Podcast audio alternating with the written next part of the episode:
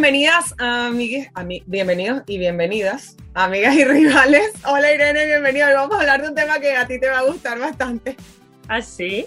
Sí, porque, a ver, no creo que sea que la gente no sepa o que sea un tema desconocido, pero la cultura popular y sobre todo en el fútbol ya saben cómo es, y la gente se enfoca en, en los pases o en esas, la, la corta memoria, ¿no? Que tiene el, el- el fútbol. Y últimamente, bueno, eh, se habla mucho de Mourinho porque acaba de llegar a Roma y tal, pero poco se ha hablado así, muy, muy a nivel popular de su carrera previo a, sobre todo cuando estaba en el Inter o cuando estaba en el Real, o cuando llegó al Real Madrid. Entonces, hoy vamos a tocar esos puntos de cómo se formó su carácter a lo largo de su carrera desde un principio. Vamos a hablar de, como tú dices, Eugenia, de... de No hablo de Mourinho y Barça empieza a ladrar. No sé si la oyes. Normal. pues mira, te voy a decir que también hablaremos de, de si Mourinho está sobrevalorado porque los últimos resultados en los últimos equipos no le están acompañando, o de si no... Ah, sí, mira, ahí la, la estoy escuchando. ¿Te puedes bueno, pero Yo sé que te cae mal, pero ¿qué quieres que haga? O sea, Pues mira, le caerá mal, pero vamos a recordar. No, no se la oye, no te preocupes. Vamos a recordar dónde empezó Mourinho, que él empezó en 1992 su carrera como asistente Como de. Bobby Robson.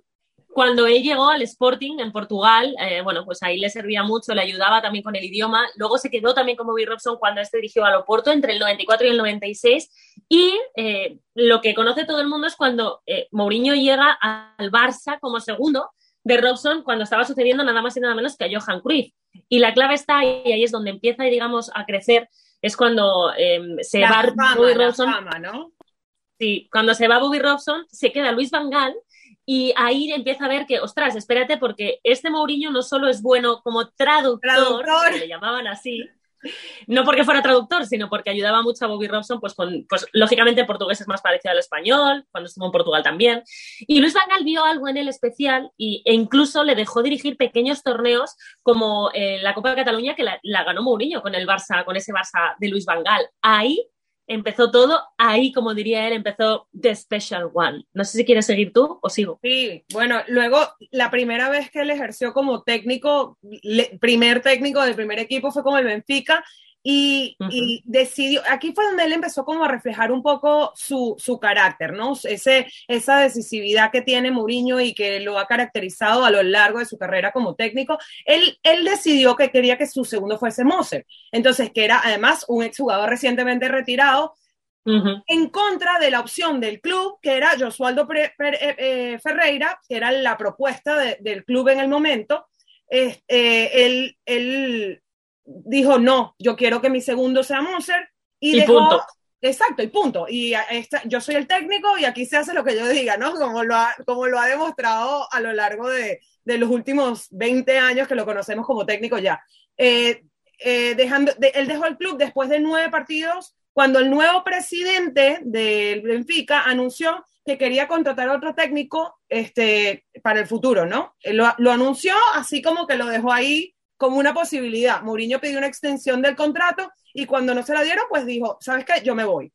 Robson estaba eh, paralelamente, eh, mientras Mourinho estaba en el, el Benfica, Bobby Robson fascinado con el talento de Mourinho, como lo dejó clarísimo cuando estaban en, en, en, En el Sporting, y luego en el Barça, En el Barça. se lo quería llevar al Newcastle, donde estaba Bobby Robson dirigiendo en ese momento. Y le prometió a Mourinho que tras dos temporadas, o sea, llevárselo de segundo, cuando ya Mourinho estaba de, primer entrenador. Él le prometió que se lo llevaba a Newcastle y que tras dos, dos temporadas Bobby Robson dejaba el equipo y se lo dejaba a él como primer técnico. Pero Mourinho tuvo ese instinto que dijo, Bobby Robson no va a dejar nunca al equipo de sus amores y rechazó la oferta, lo cual me parece súper acertado y que algo que yo creo que deberíamos aplicar todos de seguir nuestro instinto y, y- y ir por lo que nos dice algo más allá, ¿no? Y él Lo que pasa es que aceptó. esto, lo que pasa es que esto, que ahora lo vemos y decimos, oh, sí, fue un acierto, Claro. en el momento hay que tener mucho valor para decir, ostras, me voy, eh, me quedo aquí, eh, a lo mejor en un equipo quizás más pequeño, en lugar de seguir creciendo y irme con Bobby Robson y que puede Claro. ser que coja un equipo de la Premier, Él, tomó un riesgo. Totalmente, pero hemos visto y vimos que le salió bien. Y luego en el 2002 fue cuando ya fichó por el Oporto como primer técnico. Sí, yo eh, creo que fue el como N- la- el, el trampolín real de su carrera, ganó la- el triplete, ganó la Champions y ahí se consolidó, Sí, pero básicamente. Pero, hay que recordar a la gente que cuando coge el equipo en enero del 2002 estaba quinto en Oporto y lo dejó tercero con una racha invicta de 15 partidos y fue eh, la primera, hizo la primera Mouriñada, que fue que prometió que la temporada que viene el Oporto iba a ser campeón de liga. ¿Y, qué fue campeón de liga y campeón de Champions, además, durante las tres temporadas que estuvo Mourinho ahí. Es verdad que en el Oporto tenía un equipazo, recordamos que tenía a Deco, a Jorge Costa, a Víctor Bahía, a Maniche, a Costiña, y no solo ganó, ganó la Liga, la Copa y la UEFA.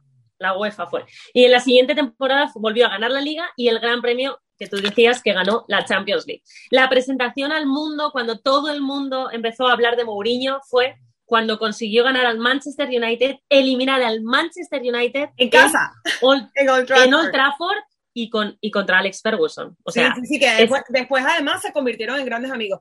Yo creo que ese momento que, que todo el mundo recuerda fue cuando Mourinho consolida su compromiso con Abramovich, con el Chelsea, llega después de, manifestar su interés para irse a Liverpool, finalmente termina llegando al, Chelsea.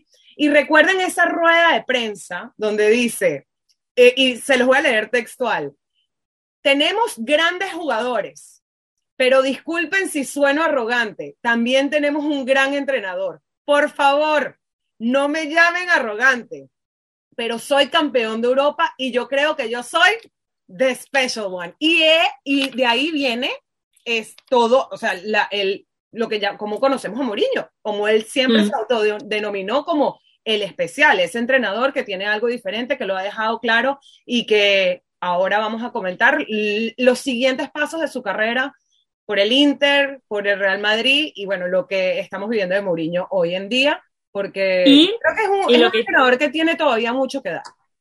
Y lo que hizo en el Chelsea también, que no estuvo mal. bueno, lo que decía, en el Chelsea revolucionó la Premier League totalmente desde su llegada. Además, en otra te ríes? ¿Por qué te ríes? No, me hace gracia porque, porque revolucionó, digo, la Premier League, estaba en otra liga que ya vimos cómo había triunfado en Portugal, pero al final estaba jugando en casa, ¿no? Como quien dice. Lo difícil es eh, estar en la Premier League y competir con entrenadores como Ferguson, como Arsene Wenger. En Stanford Bridge ganó dos Premier Leagues, una FA Cup, dos Copas de la Liga una Community Shield y en las primeras semanas de lo que iba a ser su cuarta temporada en el club abandonó el equipo, dijeron de mutuo acuerdo, parecía como si fuera un divorcio y le sucedió a Abraham Grant que llegó a la final de la Champions, algo que Mourinho no logró, pero es verdad que siempre le echaron de menos. Bueno, yo creo que ahí le salió redonda la negociación, el mutuo acuerdo, ¿no? El divorcio, porque en junio del 2008 Mourinho se convirtió en el sucesor de Roberto Mancini en el Inter con el equipo italiano y el Inter, vamos, el Inter que acaba de ganar el Scudetto después de tantos años sin ganar un título. Felicitaciones a todos los interinos que están aquí viéndonos. Bueno, todos saben la historia. Yo creo que aquí es donde Mourinho se empieza a poner realmente en la cara, por lo menos de, de a nivel popular, a nivel cultura general, de no solamente los aficionados del fútbol así, die hard, sino de todo el que medianamente le gusta el fútbol, ¿no? Eh, este paso por el Inter le dio, eh, estuvo dos temporadas hasta junio del 2010, ganó la serie dos veces. O sea, imagínense lo que deben estar añorando ahora que Mourinho está en la Roma, los interinos, porque vuelve Mourinho. Yo, realmente eh, eh, fue la época de oro, la última época de oro que vivió el Inter este, desde esa época, ¿no? Hasta ahora que recién vuelven a ganar un título. Entonces ganaron la Serie A dos veces, una Copa Italia, una Supercopa y una Champions ¿En dónde? En el Bernabéu. Después de eso, en el 2010... No, eh, pero espera, espera. es que fue perfecto. O sea, eso fue, yo creo que eso fue orquestado de una manera... Imagínate, llega Mourinho con el Inter, gana la Champions en el Bernabéu y justo, paso siguiente, anuncia que se va al Real Madrid, a dirigir al Real Madrid, que yo creo que fue su época más histérica, entre comillas, porque Totalmente. se vino a enfrentar con Pep que además él era el segundo de, de, Bobby Robson cuando Pepe era jugador en el Barça. Entonces, yo estaba ahí, y esa es la, la, la, época que, por lo menos yo, desde mi perspectiva como aficionado al fútbol y como periodista, esa época de Mourinho y, y Pep, y pueden ver nuestro episodio de, eh, ¿cómo se llamaba? Eh, Guardiño, Guardiño, hay un episodio que nosotros grabamos que se llama Guardiño, cómo les extrañamos el Barça, porque ellos llevaban la polémica y la competitividad del Barça Madrid en la Liga Española muchísimo más allá del campo, ¿no? Bueno, lo que te iba a decir es que Mourinho llegó al Madrid con grandes expectativas, acababa de ganar la Champions, yo creo que era un entrenador que además había estado en el Barça, o sea, había como cosas mágicas. Polémica, polémica. Carnita, carnita. Estaba Cristiano Ronaldo, eh, además les llevaba, si no me equivoco, el mismo representante. Creíamos, yo creo que el madridismo creía que iba a ser eh, algo especial, de Special One. De Special One. Sí que al principio se le acogió con, muchísimo, con muchísimas expectativas, con muchísimo cariño. Os voy a decir solamente lo que Hasta noviembre del 2010. Tres meses después de haberlo fichado se les rompió la ilusión. Ganó la liga. porque eso, lo viví yo en persona. Bueno, ganó la liga, ganó la Copa del Rey, ganó una Supercopa de España, pero eh, la clave y lo que, y lo que más allá del, del tema con el Barça y del Pep, eh, de todo esto, que yo estaba en aquella rueda de prensa cuando Guardiola dijo, él es el puto amo aquí. Bueno, pues eh, el problema que lo que le, empezó a granjear los primeros, eh, las primeras enemistades fue cuando quitó a Iker Casillas, en lo que parecía una guerra personal con él, que yo creo que luego se comprobó que fue una guerra personal con él, ¿no? Con Iker. ahí empezó a convertirse en, en una división absoluta, pero ya no es como a favor de Mou contra Mou, sino que era una división dentro del propio madridismo. O sea, era tan la crispación que consiguió Mourinho. Y, yo te hablo como aficionada solamente. Totalmente. Yo te hablo como aficionada solamente, que al principio me gustaba y luego me dejó de gustar porque no entendía esas decisiones que tomaba. Eh, era como, estás conmigo o estás contra mí, ¿no? Yo recuerdo que había jugadores como Arbeloa que eran a muerte con él y luego había otros jugadores como Casillas que parecía que estaban defenestrados y consiguió que a un ídolo del madridismo como Casillas hubiera gente que se le pusiera en contra. Yo creo que eso fue un error total de Mourinho. Tú tienes que em, imponerte como entrenador, tener autoridad, pero hay cosas, por supuesto, obviando ya lo del dedo en el ojo y todo esto, eh, hay cosas que no se pueden hacer. A Tito y la Noa. Mira, yo esa etapa de Mourinho yo me la disfruté un montón. Yo creo que, bueno, están las dos, las dos caras de la moneda. En un principio, yo recuerdo, recién había llegado yo a vivir a España y ese, y ese iba a ser el primer clásico que yo iba a vivir en persona. Ese Barça-Madrid en el Camp Nou, me acuerdo, hacía un friazo, estaba lloviendo y teníamos tres semanas de cháchara, cháchara, cháchara, cháchara en la prensa, que había una tensión mediática tan heavy que, o sea, literal, la podías cortar, o sea, podías cortar la energía. Recuerdo la rueda de prensa eh, aquí en Barcelona el día antes del partido y la, y la cantidad de, de, expectativa que había, que todo el mundo daba por, por, o sea, que iban a arrasar el Madrid en ese Bueno, nosotros... Eh, fue el primer clásico de Mourinho en Punto Pelota, que era el, el, programa en el que estaba en ese momento, hicimos maratones. Claro. estuvo Mourinho, cada clásico hacíamos maratones de 24 horas, porque era tal la información y tantas cosas la que sucedía. Es que mucho, claro, mucha tela que cortar, mucha tela que cortar. para mí, eso fue, yo me acuerdo que eso, yo no estaba acreditada como prensa, obviamente acababa de llegar acá, y estaba como estudiante y pagué 400 euros por la entrada a ese clásico y para mí fue, claro, carísimo. Ey, hoy en día eso es una ganga, ¿no? Para ir a un clásico. Pero en el 2010, hace 11 años, eso era como, yo, bueno, la mitad de mi mesada de lo que tengo para gastarme en el mes entero, me lo voy a gastar en esto y literal fueron menos de 100 euros por gol, porque el partido terminó 5 a 0 y para mí fue una experiencia que jamás me voy a olvidar y en parte agradezco a Mourinho porque no, no, fue un partido, no fueron temporadas normales, fueron temporadas que se vivieron dentro, fuera de la cancha, no importaba si era semana de clásico, no, en la rivalidad era espectacular y yo creo que esa es una de las etapas de Mourinho que los que, los que somos aficionados de la Liga Española, este, sobre todo la, la echamos muchísimo en falta y que hace falta que lleguen técnicos nuevamente que generen ese,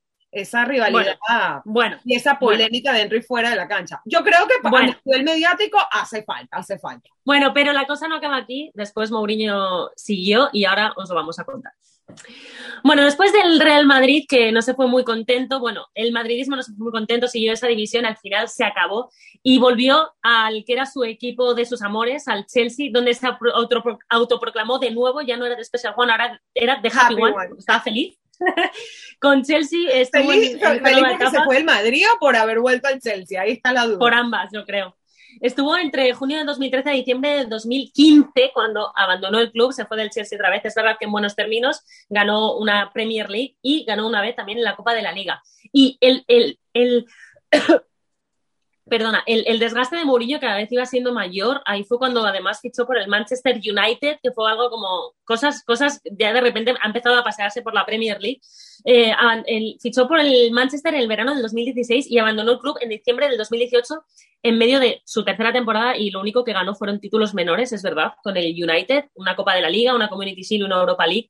Y siendo su mejor temporada fue la segunda cuando durante gran parte del año es verdad que aguantó el ritmo espectacular del City de Guardiola, pero llegaría el Tottenham y si quieres cuéntanos tú porque esta ya fue como digamos la debacle y dijo ya la Premier hasta aquí. Sí, bueno, yo creo que primero que nada, eh, en, ese momento, de cierta manera, se le tenía envidia a que la Premier ya tenía, tenía nuevamente a, ese, a esos dos técnicos. Guardiño, ¿no? Guardiño, y no solamente eh, en una misma liga, estaban los dos en una misma ciudad, estaba, había una rivalidad que ya sabemos que la rivalidad entre el Manchester United y el Manchester City va más allá, o sea, están los dos en una misma ciudad pequeña en Inglaterra, se podrán imaginar lo que eso representa tener a estos dos técnicos que ya tienen historia como rivales tan relevantes como habiendo dirigido al Barça y al Madrid. Y mm, pero yo creo que también agarró al Manchester United en una etapa donde lo desconocemos de cierta forma, ¿no? Porque estamos acostumbrados a ver al Manchester United en lo más alto de la Premier, en lo más alto de la Champions. Y bueno, se fue Ferguson también en una etapa que ya estaba agotada. O sea, realmente el Manchester Alex Ferguson en algún momento se tenía que retirar, pero yo creo que eso ha marcado muchísimo la, la, la, temporada, las, recientes eh, eh, la reciente era del Manchester United y que, bueno, eventualmente se recuperarán, pero creo que están en un proceso de transición, como le pasa a todos los equipos, como nos ha mm. pasado al Barça, como le ha pasado al Madrid. Yo creo que la etapa de Mourinho para el Real Madrid fue una etapa de transición para el Madrid. Yo creo que el Barça en este momento está en una etapa de transición también. Y, y lo que sí es que, bueno, llegar a la Premier y mantenerte en la Premier no es fácil y lo vimos, llegó al Tottenham en noviembre del 2019 y en el, en el, ahorita, recientemente, en abril del 2021, se fue sin títulos y con el porcentaje de victorias más bajo de su carrera, 51.16% desde el 45% que tuvo el Leria. Entonces, para comparar un poco el porcentaje de victorias durante su carrera. Datos, datos, tenemos datos. Datos, die hard facts, ¿ok? Aquí nosotros no nos inventamos nada. Eh, el porcentaje de victorias durante su carrera fue Benfica 54.55%. Con el Porto, de victorias durante la temporada. Exacto. Eh, con el Porto tuvo 71.65%. Con el, el Chelsea, la primera vez que estuvo en el Chelsea, 67.03%. Con el Inter, 62.04%. Con el Madrid, 71.91%. Lo cual, a pesar de todo el daño, yo creo que psicológico que generó en el Madrid y en la liga el tiempo que estuvo aquí, porque nos, es que nos hizo personas muy odiosas, muy vengativas, muy competitivas. Nos hizo un daño enorme, Mourinho, aquí también. O sea, al final, al final Pero bueno, 71.91% de victorias en su carrera. Es su porcentaje más alto de toda su carrera de victorias. Exacto, eso te iba a decir, que justamente está con las mayores victorias, o sea, fue con el Real Madrid, después con el Oporto y después con el Chelsea en su primera etapa, que yo creo que estos tres, eh, más allá del Inter, han sido los, los, tres equipos que han marcado la carrera de, de José Mourinho. Yo no sé qué va a pasar ahora en la Roma, hay quien dice que su carrera ya está como un poco terminada, yo no lo en creo. Declive. Pero sí que creo que se tiene que reinventar, que tiene que, está más calmado también, creo que tiene que hacerlo así, que tiene que empezar un poco, que empezar un poco desde la humildad, creo que es importante porque está claro que es un buenísimo entrenador, pero ahora le tengo que volver a demostrarlo. Creo que la Roma, la Roma es un equipo con una afición y con una historia que son muy fieles a quienes ellos son y siempre han sido muy fieles en las buenas y en las malas a cómo juegan, a su, a su estilo, a su cultura, a sus tradiciones, ¿no? Entonces, no creo que es que pueda llegar Mourinho y venir y hacer y deshacer a sus anchas como lo ha hecho a lo largo de su carrera. Pero, decir, también el Madrid es un club y lo ha hecho en el Madrid. Oye, y una cosa para terminar, Eugenia, ¿tú te imaginas a Mourinho alguna vez entrenando al Madrid, al Barça? Totalmente. Totalmente, y yo creo que sí, totalmente. No, que él quiere seguro, pero ¿tú crees que el Barça le ficharía como entrenador? Yo no, a ver, en el Barça no. Es que lo de Tito Villanova. Es que ya. sí, sí, obviamente hubo situaciones, pero en el Barça no se le tiene mal visto a Mourinho. Hubo una rivalidad, ¿No? pero no. en el Barça no le, le tiene mal visto porque gracias a Mourinho tuvimos una época espectacular nosotros en el Barça también. Fue una temporada donde de cuatro o cinco clásicos que hubo esa temporada los ganamos todos excepto la final de la Copa Ya, pero claro, pero eso no dice mucho de Mourinho, ¿no? O sea, no sé, pero yo creo que el estilo de juego de Mourinho, y aparte Mourinho sí conoce el, estilo de juego del Barça como, desde que se reemplazó a Cruyff en su momento, con, con, con Bobby Robson, no lo descarto del todo, ahí yo no, yo no, es como, yo no diría como que no quiero a Mourinho en el Barça. Entonces, no lo descartaría. Eh, no sé si sea el, el, técnico adecuado, sobre todo para una etapa de transición ahora, pero en un Barça consolidado no lo descartaría del todo. Tampoco es para hundirlo. Y llega Mourinho. No, no, pero eh, ni me va ni me viene. O sea, no creo que sea algo factible, ¿no? Realista. Bueno, yo creo que, que, podemos acabar aquí. Hemos hecho un recorrido total de la carrera de, de José Mourinho. Pienso que, que, el, que para él sería un sueño entrenar al Barça. No creo que suceda, la verdad. Que sería divertido, seguro. Hacemos un intercambio Mourinho-Guardiola. Pero, pero ya te digo yo que aquí en el Madrid a Guardiola eso, tampoco eso sí, no te lo, eso sí no lo permitiría. O sea, eso prefiero Mourinho aquí, pero Guardiola en el Barça eso no va a pasar. En el Madrid eso no. sí es surrealista. Bueno, nos vemos la semana que viene. Muchísimas gracias por escucharnos. Recordad que podéis seguirnos en amigasyrivales.sport y que aquí estaremos una semana más. ¿Vale, Eugeni? Todas las semanas en el mismo lugar y a la misma hora. Every week. Ciao. ciao.